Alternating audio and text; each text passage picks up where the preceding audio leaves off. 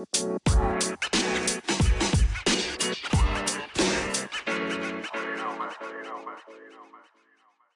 tal? Soy maestro Guillermo Solís Sansores y esto es Más allá del derecho, un podcast creado para aquellos que no sabemos si el derecho realmente es nuestra área de estudio o si queremos perfeccionar alguna área en lo específico. Además, veremos acerca de otros ámbitos relativos al derecho que son bastante interesantes, que no han sido explotados.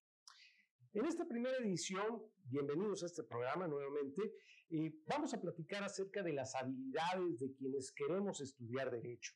¿sí? Normalmente siempre, siempre, siempre en la preparatoria nos dedicamos a ver ciertas áreas como humanidades, pero pues posiblemente si tú estudiaste biológicas y de repente no supiste cómo caíste en una, en, una carrera de jurídica, una carrera de, de las ciencias sociales, bueno, pues sí te recomiendo que te apliques un poquito más a la lectura de lo normal. ¿Por qué? Porque si el, el, que estudia derecho, el que estudia leyes, el que estudia doctrina jurídica, siempre busca ser un poquito más eh, práctico en el tema de, de, la lectura. Sí nos vamos a tener que enfocar a generar un léxico mayor, que es el léxico, pues un vocabulario un poquito más amplio. ¿Y cómo lo vamos a hacer? A partir de la lectura.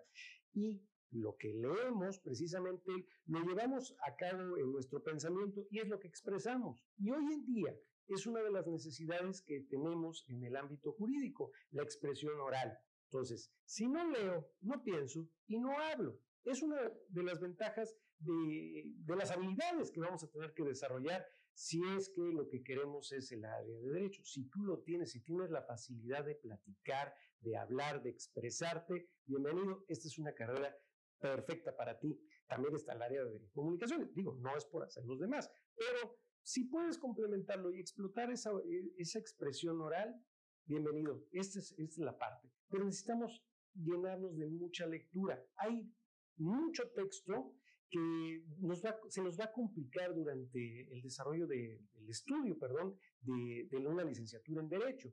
Por ejemplo, podemos hablar de Derecho Romano, Introducción al Estudio del Derecho, es la primera materia que podemos ver y la que más se nos complica y muchos votamos todo a la fregada porque esa materia se nos complica demasiado, esas dos materias.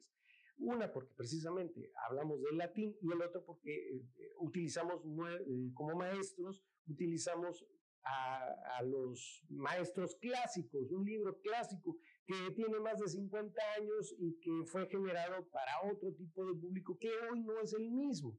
Entonces, sí es necesario que te dediques un poco más a la lectura, pero también el pensamiento crítico.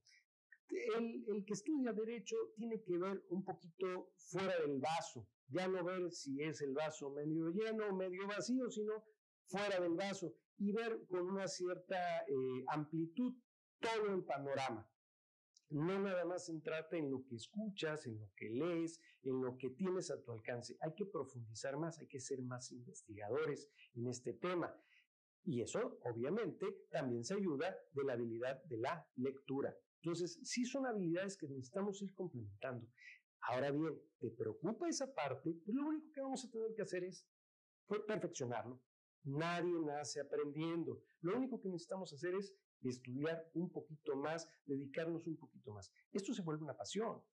Y se los digo de antemano, a lo largo de estos episodios, de, este programa, vamos a poder encontrar algunas áreas del derecho que tal vez no exijan tanta lectura, tanta oralidad, pero que sí, eh, precisamente nos va a pedir mucho la argumentación.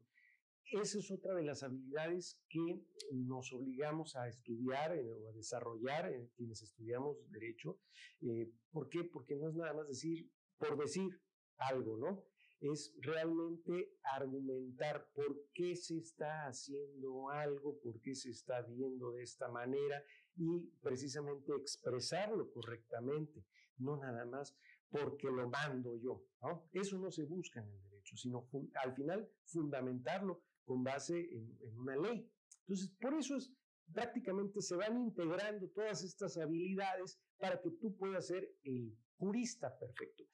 Acuérdense que hay el licenciado en Derecho, el abogado, el jurista, hay diferentes eh, ramificaciones que se pueden considerar a lo largo de las ciencias jurídicas. Entonces, eh, no es necesario eh, saber de todas al 100%, las podemos ir integrando y, veremos a lo largo de nuestra licenciatura, a lo mejor, eh, un área en específico. Lamentablemente, y lo digo así en abierto, lamentablemente muchos optamos, caemos en esta licenciatura porque un familiar está en esto o porque a lo mejor sabemos, conocemos a alguien que gana mucho en, esta, en estas áreas de, como abogado, pero la verdad es que no nada más esas áreas que a lo mejor desarrollan, y no es por, por hacerlos mal eh, o hacerlos menos, sí, eh, por ejemplo, quienes hacen divorcios o quienes sacan a, alguien de,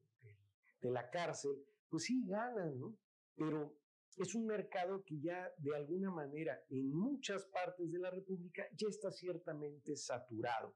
Entonces, sí tenemos que pensar fuera del vaso. Hay mucho más panorama. Otra de las cosas que tenemos que hacer es un pensamiento realmente amplio, una, eh, no voy a decir así como una ética, porque eh, hay, lecciones, por ejemplo, en materia de ética y moral, que si esto es bueno, que si esto no. Realmente hay que verlo desde un panorama más amplio y no centrarse tanto en si es bueno o malo, porque tal vez nos toque eh, defender a la parte que realmente tiene cierta responsabilidad en un acto, ¿no? Digo, hablando de, de cuestiones penales. Y nos vamos a enfrentar en esa, en esa situación pero pues es parte, del, parte de quienes estamos aquí. Y, poder, y de ahí podemos derivar al ámbito de justicia, ¿sí? Pero ¿qué es la justicia? Bueno, la justicia pues es darle a, a cada quien lo que en todo caso se merece, ¿no? O, que la sociedad en este caso se, le, le reconoce, vamos a ponerlo así. ¿Por qué lo pongo de esta manera? Bueno, vamos a platicar acerca de que tal vez algo para mí es justo, pero para la otra parte no lo es hablemos de dinero, hablemos de, de, cualquier asunto que podamos entender. Hasta en la casa lo podemos ver, porque si un hermano le dan más prioridad que a otro, y entonces eh, hablamos de cuestiones de, de justicia. Tal, él lo va a ver que para, para, este hermano, pues sí es, es justo lo que se le está dando, pero nosotros nos vamos a sentir, eh, pues de alguna manera, invalidados en esta, en esta situación. Por eso el término de justicia aunque todo el mundo eh, el primer día de clases dice yo estoy aquí porque no me gustan las, las injusticias, sí, pero hay que tener el concepto de justicia un poco más allá, un poco más amplio. Chiste es que vayas desarrollando esto a lo largo de tu carrera y no te cierres a ver otros panoramas. De que te van a juzgar si no tienes familiares este, jurídicos este, en el ámbito, te van a juzgar posiblemente porque vas a empezar a crear un pensamiento completamente nuevo. Pero eso no, te, no es necesariamente malo, simplemente pues hay que reconocer que ya estás en, en una evolución constante. Eh, hay muchas áreas que, lo, repito, vamos a verlo a lo largo de estos episodios, que me gustaría presentártelos. También temas básicos que te los voy a explicar tal vez de una manera distinta a como esté del libro, o, o a lo mejor como esté del libro, pero te lo voy a acompañar en una explicación. Entonces, vamos a ir generando esto a lo largo de estos programas. Bienvenido nuevamente. Esto se llama Más allá del derecho. Cualquier duda o controversia estarán los contactos eh, en el mismo eh, pie de página Ahí vamos a ver cómo podemos establecer una comunicación. Si tienes alguna duda en lo particular, me gustaría escucharte. Este programa, y no, me voy a retirar sin antes decir que este programa está patrocinado por el Centro Universitario de Estudios Jurídicos, una escuela de verdad que lo que hacemos juntos es lo que nos distingue. Bienvenidos, esto es Más allá del derecho.